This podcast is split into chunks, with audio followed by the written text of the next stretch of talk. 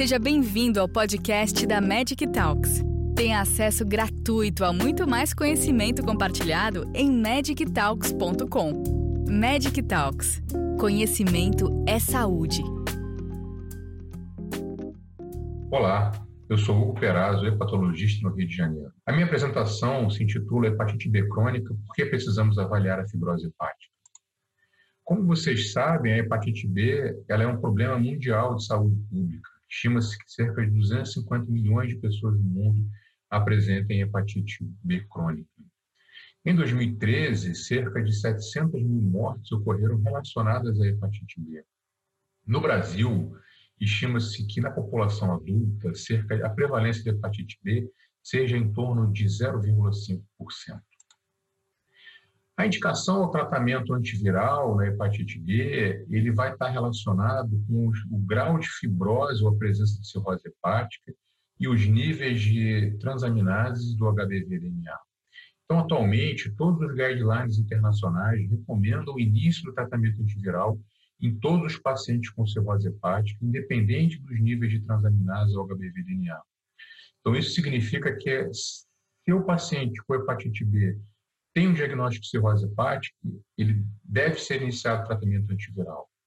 Já naqueles pacientes sem cirrose hepática, eu trago aqui as recomendações das três principais sociedades internacionais de hepatologia, a Sociedade Americana, Europeia e Asiática, e como vocês podem ver, a decisão do início do tratamento vai levar em consideração tanto os níveis de ALT, os níveis do HBV-DNA e todas vão considerar também o estadiamento da fibrose. Por exemplo, a ISO considera que deve-se iniciar um tratamento no paciente sem cirrose hepática que apresente um HBV-DNA acima de 2 mil unidades por ml, com ALT acima do limite superior do normal e que apresente uma biópsia hepática com fibrose significativa ou uma elastografia acima de 9 kPa. Já no Brasil, segundo o último PCDT do tratamento de hepatite B é, liberado pelo Ministério da Saúde, não é muito diferente. Então, o tratamento da hepatite B vai ser, é, o início do tratamento, ele vai estar correlacionado com os níveis de ALT, HBV-DNA e com o grau, uh, o estadiamento da fibrose. Como vocês podem ver, a presença de cirrose hepática ou uma biópsia hepática apresentando uma fibrose F2 ou uma elastografia de hepática acima de 7 kPa é indicativo de início de tratamento independente dos níveis de HBV-DNA ou uh, os níveis de transaminase. Então, é importante ressaltar que estadiar a fibrose hepática nesse paciente com hepatite B pode te auxiliar no início uh, da terapia antirretroviral, a decisão sobre o início da terapia antirretroviral. Além disso, uh, um paciente com diagnóstico de cirrose hepática, ele pode desenvolver as suas complicações, principalmente relacionadas com a hipertensão portal ou CHC. Então, qualquer paciente que apresente um diagnóstico novo de cirrose hepática, isso é indicativo de um rastreamento de hipertensão portal e uh, um monitoramento específico e provavelmente a implementação de medidas profiláticas e terapêuticas naquele seu paciente. Nós sabemos que o paciente com hepatite B crônica ele pode desenvolver o CHC independente da presença de cirrose hepática. Mas uh, no, no, paciente com hepatite B com diagnóstico de cirrose hepática, é importante fazer um rastreamento de hipertensão portal para detecção de varizes de esôfago identificar se o paciente apresenta sítio ou encefalopatia. Então, respondendo já a pergunta, título da apresentação, por que precisamos avaliar a fibrose hepática na hepatite B? Inicialmente, porque ela vai auxiliar na indicação terapêutica. Então, o paciente com cirrose hepática ou aquele paciente que apresente uma fibrose significativa, seja na biópsia hepática ou na elastografia hepática, ele tem uma indicação de início de tratamento. Além do, do auxílio na, na, na indicação terapêutica, a presença de cirrose hepática vai levar a um específico monitoramento, provavelmente a implementação de medidas profiláticas nesse seu paciente. Vai indicar um rastreamento de varizes de esôfago, um monitoramento de ascite ou encefalopatia hepática, uma maior atenção naquele seu paciente para o desenvolvimento do CHC e o estadiamento da fibrose hepática pode dar informações importantes sobre o prognóstico do seu paciente. Então, como a gente pode, podemos estadiar a fibrose hepática no paciente com hepatite B. Podemos utilizar a biópsia hepática, mas como sabemos é um método invasivo, doloroso, pouco aceito pelos pacientes, ou lançar a mão dos métodos não invasivos, seja ele a elastografia hepática ou os chamados biomarcadores sorológicos, mais conhecidos do FIB4 e o APRI. Nessa minha apresentação, eu vou me reter ao estadiamento da fibrose hepática nos pacientes com hepatite B por elastografia hepática. Como vocês sabem, temos diferentes métodos de elastografia hepática ultrassônica. Temos a elastografia hepática transitória, também conhecida como elastografia por fibroscan, e as elastografias hepáticas por ARF, seria a elastografia hepática point wave ou a 2D share wave. Essa definição é principalmente porque existem diferenças técnicas nos métodos de elastografia hepática. A elastografia hepática transitória por fibroscan, o pulso é induzido por uma vibração do probe e ele tem uma propagação longitudinal ao tecido hepático. Já a elastografia hepática tipo ARF, o pulso vai ser induzido por um probe, um, um, vai ser, será um pulso ultrassonográfico diretamente no parênquima hepático, não existe uma vibração desse probe. A propagação ela ocorre de forma perpendicular no parênquima hepático, diferente da elastografia transitória, e ela pode ocorrer em ponto único, seria a ponte Sharewave, ou em diversas camadas, como se fosse um cone, é a elastografia 2D Sharewave. Então, é importante ter conhecimento é, das diferenças técnicas do tipo de elastografia e principalmente dos possíveis fatores associados com falso positivo. Então, é, existem alguns fatores que podem levar a uma superestimação da fibrose. Na verdade, um falso positivo do diagnóstico da fibrose hepática avançada ou da cirrose.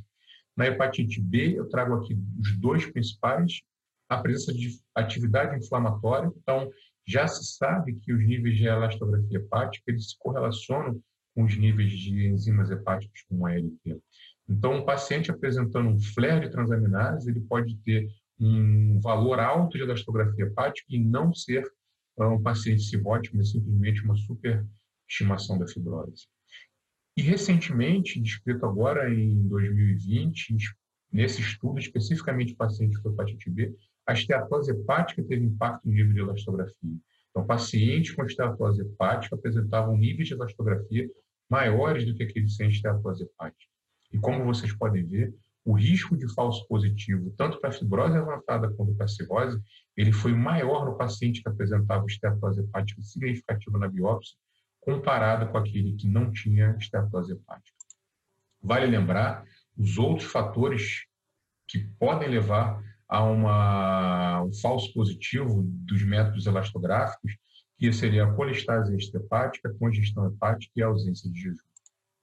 Então, eu vou falar inicialmente sobre o desempenho diagnóstico do estadiamento da fibrose hepática, dessas técnicas, seja da elastografia transitória ou por ARF, basicamente a tabela 2x2 de sensibilidade e especificidade e as áreas sobre a curva Então, eu trago aqui essa revisão sistemática, é, publicada já há algum tempo, em 2016, onde avaliou a acurácia da elastografia transitória por fibroscan para o estadiamento de fibrose hepática em pacientes com hepatite B crônica, utilizando a biópsia como gold standard, como exame referência. Então, como vocês podem ver, a sensibilidade girou em torno de 80% a 85%, a especificidade desse método é em torno de 85%, variando um pouco aqui de, dos graus, em relação aos graus de fibrose, e as áreas sobre a curva ROC são bastante altas, né? Então, a gente tem uma área sobre a curva ROC de 0,93 para o diagnóstico de cirrose, que seria bastante interessante.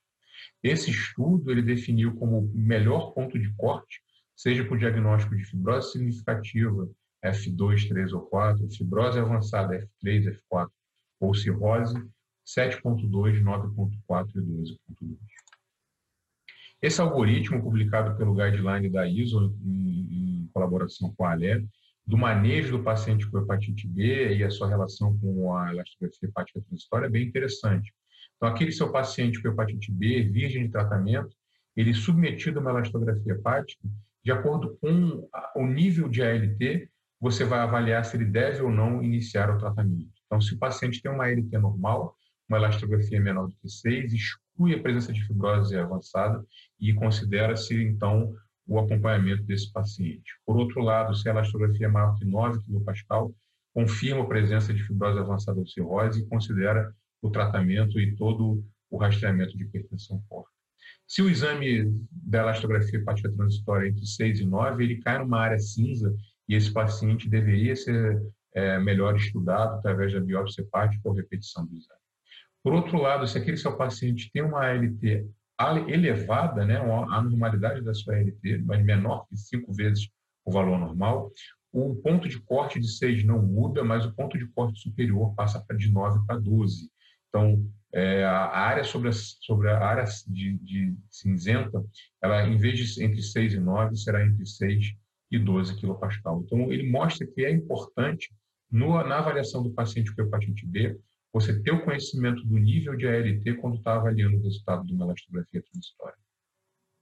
Já essa, essa revisão sistemática, ela é recente, publicada agora em 2020, onde avalia, avaliou 11 estudos, mais de 2.600 pacientes, todos submetidos a uma elastografia 2D Sharewave pelo Explorer Supersonic Image e utilizando a biópsia hepática como referência, mostrando que a sensibilidade do método foi de 88%, a especificidade de 83% e a área sobre a curva ROC de 0,92 para o diagnóstico de uma fibrose significativa, onde o melhor ponto de corte seria 7,1 kPa. Recentemente, também a, publicado aqui na Radiology um update do consenso é, de elastografia propõe a, utilização de uma regra dos quatro para a, o estadiamento da fibrose por, por essas técnicas de share wave. Né? Então, menor que 5 kPa seria considerado normal, aquele paciente entre 9 e 13 kPa seria é, menor que 13, dificilmente, menor que 9 kPa, ele não teria uma fibrose avançada. Entre 9 e 13 seria confirmação de presença de fibrose avançada. Acima de 13 seria a confirmação de uma fibrose, de uma cirrose hepática. E acima de 17, uma confirmação de hipertensão portal. Essa regra dos, de 4 kPa né, ainda precisa de maior validação. Aqui eu trago uma revisão da, da doutora Giovanna Ferraioli sobre as diferentes recomendações das sociedades de radiologia é, e ou de hepatologia, e vocês podem ver que a Sociedade Europeia de Ultrassonografia considera que todas essas técnicas são ferramentas de primeira linha para o estadiamento da fibrose hepática em pacientes com hepatite virais. A Sociedade de Radiologia recomenda que essas técnicas devem ser utilizadas muito para excluir a fibrose ou detectar a cirrose muito mais do que estadiar a fibrose como na biópsia hepática, mas que elas são equivalentes. A ISO e a ALE recomenda que principalmente deveria ser utilizado a elastografia transitória, porém esse é um guideline de 2015, nessa época tinha pouca evidência científica sobre a acurácia dos métodos Sharewave, mas eles consideram que essas técnicas têm acurácia semelhante, e a Sociedade de Patologia da Ásia recomenda ainda que a biópsia, considera que a biópsia hepática ainda é o gold standard, mas devido à sua limitação, poderíamos utilizar essas técnicas para estadiar a fibrose hepática. Em relação ao valor prognóstico dessas ferramentas para a predição de eventos graves, então trago aqui um exame, um estudo mais antigo, né, 2013, mas mostrando que a elastografia transitória por fibroscan na hepatite B era capaz de predizer a, sobrevida do paciente. Então, 600 pacientes com hepatite B crônica acompanhados por cinco anos. Então, aqueles pacientes que tinham uma elastografia mais elevada, a linha vermelha, apresentavam uma sobrevida menor comparado com os pacientes com uma elastografia menor. Então, paciente, a elastografia hepática transitória é capaz de dar informação sobre o prognóstico do paciente.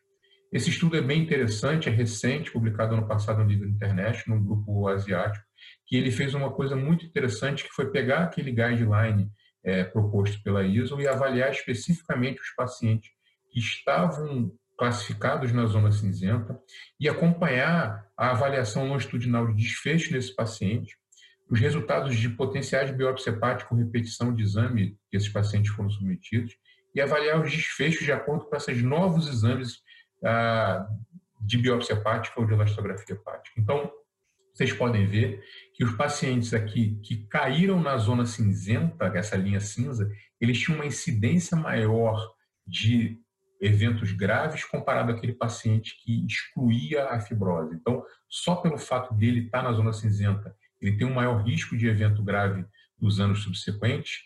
E quando esse paciente ele repetia uma elastografia hepática, se essa nova elastografia hepática em seis meses classificava ele como um paciente com fibrose hepática avançada, ele tinha, uma, ele tinha um risco muito maior de é, apresentar um evento grave comparado naquele paciente que a nova elastografia excluiu a fibrose hepática.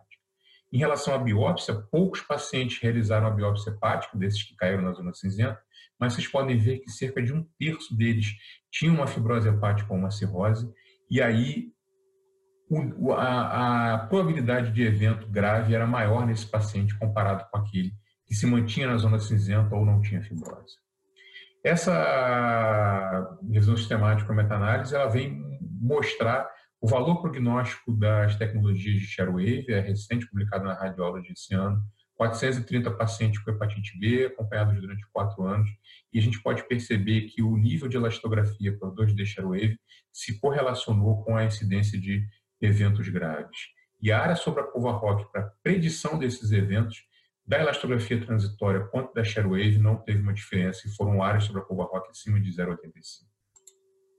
Então, como conclusão, a gente pode concluir que a avaliação da fibrose hepática em pacientes com hepatite B crônica é importante na decisão do início da terapia antiviral. O diagnóstico de cirrose hepática tem implicação tanto na indicação terapêutica quanto no monitoramento desse seu paciente. As elastografias hepáticas são métodos seguros, rápidos, com boa acurácia no estadiamento da fibrose hepática e que fornecem informações sobre o prognóstico do paciente a longo prazo, mas é importante ter conhecimento do tipo de método de elastografia hepática realizado pelo seu paciente e atenção aos fatores associados com risco de falso positivo na hepatite B, principalmente a elevação de transaminases e a presença de esteatose hepática. Quero finalizar agradecendo a atenção de vocês. Muito obrigado. Obrigada por nos acompanhar até aqui.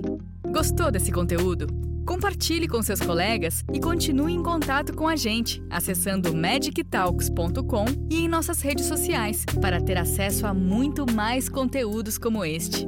Nos vemos no próximo podcast da Magic Talks.